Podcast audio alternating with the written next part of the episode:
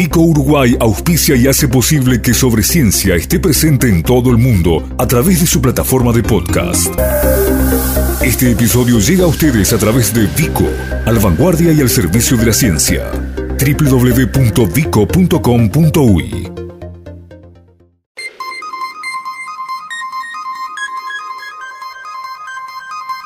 Uruguay ante el cambio climático. Cambio climático. En la previa de la cumbre COP25 sobre ciencia repasa las acciones de nuestro país destinadas a cumplir con sus compromisos en materia ambiental. Un especial dedicado a descubrir lo que Uruguay prepara en materia de mitigación, adaptación y respuesta al impacto del cambio climático. Estamos de alguna manera en una cuenta regresiva para una de las instancias más importantes vinculadas a lo que son las eh, actividades globales para eh, prevenir, mitigar, eh, tratar de, en definitiva, adaptarnos al cambio climático, esta realidad que todavía está de alguna manera discutida, que nos encuentra como colectivo, y cuando hablo colectivo a escala planetaria, discutiendo sobre los caminos a tomar, las actitudes, pero claramente con una preocupación, con una concientización que ya no tiene vuelta atrás. Y en este recorrido, en esta cuenta regresiva, nos detenemos en Uruguay, nos detenemos en nuestro país, que tiene peculiaridades que son bien propias, donde en algunos aspectos estamos muy bien parados, en otros estamos tratando de hacer nuestro camino y recorriendo eh, cada uno de los organismos que de una u otra manera forman parte de lo que es la estructura del Estado uruguayo, de nuestro país, para conversar, para, insisto, prevenir, mitigar, analizar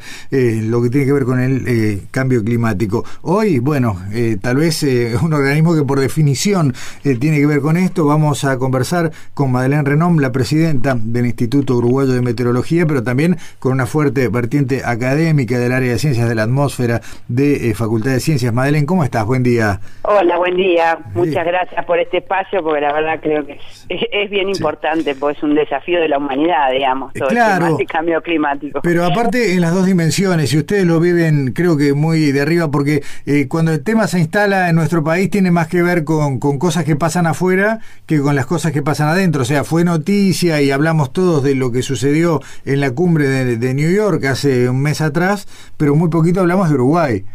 Sí, sí, sí, pero eh, digamos hubo una presencia bien importante también en la cumbre en, Nueva York, que es una instancia más este, política. Hay, distintas áreas, digamos, que, que, atacan el tema porque todo lo que es eh, los informes del IPCC este, tratan de ir haciendo todo lo que es el conocimiento que está en esto para darle herramientas a los tomadores de decisión, a, a definir políticas. Por eso involucra todas las disciplinas humanas, este, con lo cual es un desafío bastante grande para la humanidad. Está bien. Eh, Madeleine, eh, la pre-COP eh, se desarrolló hace muy poquito en Costa Rica. La COP, la, reunión de los estados partes, la que toma decisiones, será en diciembre en Santiago de Chile y es una instancia extensa en tiempo, dura algo más de dos semanas, y un poquito más. Y hay, a ver, por un lado, una necesidad muy grande de que se hagan compromisos firmes de Santiago eh, ¿cómo, como observadora de este proceso desde la academia, desde tu, rol personal y profesional y también político, eh, ¿cómo llega Uruguay? Que somos muy chiquitos, pero también vamos a ser tomadores de consecuencias, eh, desde económicas hasta, hasta climáticas, ni hablar, y también eh, geográficas, de, de, lo que se prevé puede ser el impacto del cambio climático.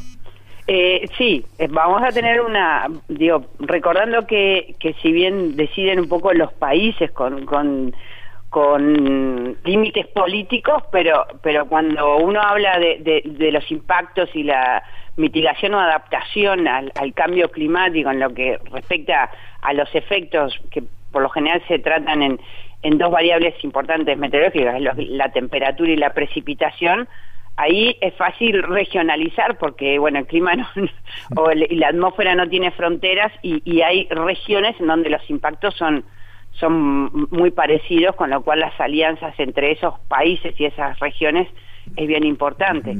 Y, y porque hay que evaluar, o sea, nosotros vemos desde el punto de vista físico, digamos, cuáles podrían ser los impactos, etcétera, y después cuáles son las medidas a tomar para adaptarse primero y, mitigarlos también para poder ir revertiendo eh, eh, este proceso que ya está en camino, ¿no? Está claro. Eh, Madeleine, eh, una de las tareas que se me ocurre, y, y te pido que me corrijas si me equivoco, desde tanto el organismo que tú presides como desde la academia, es tratar de predecir de alguna manera los escenarios que pueden darse en materia climática sobre nuestro territorio, como decís vos, que, que uno debe olvidar las fronteras, pero sí hay, hay áreas en todo caso que, que, se miran globalmente, eh, y bueno, y de alguna manera colaborar desde ese abordaje a lo que puede ser la mitigación y la prevención del impacto, ¿no? ¿Es, correcto? Sí, sí, nuestro rol, como tú mencionás, no solo como, como Instituto Uruguayo de Meteorología, sino desde lo, que es la universidad y la, facultad de, ciencias y en, el grupo que, hemos trabajado, es eh, tratar de comprender, dar las mejores herramientas y el mejor análisis para saber, primero, qué es lo que ha pasado sí, porque eso es bien fundamental, eh, comprender la parte observada eh, en, los últimos años, porque el, cambio climático ya se está dando. Y, en los primeros horizontes, digamos, sigue una parte de, lo que es la tendencia, los primeros horizontes, digamos, temporales, y luego este, analizar los modelos climáticos, cómo funcionan, que esos son modelos eh, a escala global que se realizan en, centros mundiales, eh, hacerle y, valorar, calibrar y ver esos modelos como, como representan el clima de hoy para ver este, después esas proyecciones a futuro, ¿no? Eh, entonces hay mucho para, para comprender, se, se, ha cambiado desde el informe, los modelos han evolucionado, estos modelos numéricos, en el cual eh, digamos, los de hoy por hoy que se están utilizando tienen una mayor que se le llama sensibilidad climática, ¿sí? Representan mucho mejor, eh, toman en cuenta modos de variabilidad, digamos, a, escalas más chicas que, lo que está representando. Eh, se han cambiado lo que son, para, para, comprender estos modelos climáticos que son físicos, son modelos numéricos, ¿sí? Eh, la entrada es un modelo, eh, es, son estos escenarios que, se, que uno tira a futuro, ¿no? De cómo se piensa que va a ser el mundo del punto de vista social y económico. Por eso es la interdisciplina fundamental. Entonces hay, digo, cinco grandes este, escenarios, dos que son muy optimistas, con respecto a un desarrollo humano global, ¿no? Sí. Que, considera inversiones importantes en educación y salud y un crecimiento económico rápido y con instituciones fuertes, ¿sí? Entonces, hay uno, eso es el, el escenario 1 y 5, digamos, socioeconómico. Uno asume una transición hacia un desarrollo sostenible y el otro hacia una economía fuertemente basada en este combustibles que, que no sean fósiles, ¿sí? Después están los más pesimistas, digamos, ah. que hay poca inversión en educación, de salud, hay un crecimiento rápido de la población y desigualdad, y, y que las sociedades, por lo tanto, van a ser muy vulnerables a lo que es el cambio climático. Y, y, entre de esos dos pesimistas hay uno que asume eh, países que priorizan una seguridad regional y otros que domina las desigualdades en los países. Bien. Y después hay uno que es el, intermedio. Mm. Siempre se hace eso. Por eso, esa es una forzante, digamos, este desarrollo social, económico, etcétera, afecta, eh, digamos, todo lo que es, eh, para, comprender, todo lo que es el balance energético, ¿sí? De, de, la, la, atmósfera terrestre, o sea, las emisiones, los gases de efecto invernadero. Por eso es, es, bien interesante todo, toda esta conexión entre las partes sociales, económicas y políticas a tomar con respecto a cómo influyen en algo que uno pensaría tan tan rígido tango como la física del sistema. Claro, e, es, brutal porque eh, vos empezaste a nombrar todas las variables que tienen que, que, contemplar la, entrada al sistema, eh, por dónde va, y, y abriste un abanico prácticamente a todas las ciencias del hombre. Claro, sí, sí, sí, sí, por eso es, eh, eh, es, es, la interdisciplina. Es el su cambio climático ha desarrollado la interdisciplina por, como gran definición. Está claro. Eh, yo te iba a preguntar algo, después me di cuenta mientras pensaba la pregunta que, que partía de un error, porque yo te iba a decir si había alguna manera, eh, a partir de- del trabajo de esos modelos y aún en el mejor escenario, de evitar este proceso de cambio climático. En realidad, el error de la pregunta es que ya, ya lo dijiste al arranque, ya estamos dentro de él. Sí, sí, el- lo, lo que ya estamos, o sea, Claro. en el cambio climático ya está, acá en, en Uruguay ya se ha observado la, la temperatura media anual ha aumentado 0.8 grados Celsius en si- 65 años, ¿sí? Eh, si uno dice, bueno, hay que pensarlo en, en una escala larga, es una tendencia lineal que va hacia el aumento. Porque uno dice, bueno, que me hace una diferencia, no hay que pensarlo en el día a día, ¿qué Claro. me hace que hoy Haga 0,8 hayan grados. sí. 15 grados y mañana 16? Sí. Nada, pero en, en, una escala anual, media anual, y durante 65 años el, el sistema es un montón de, de calor, digamos, que, que le agregamos al sistema.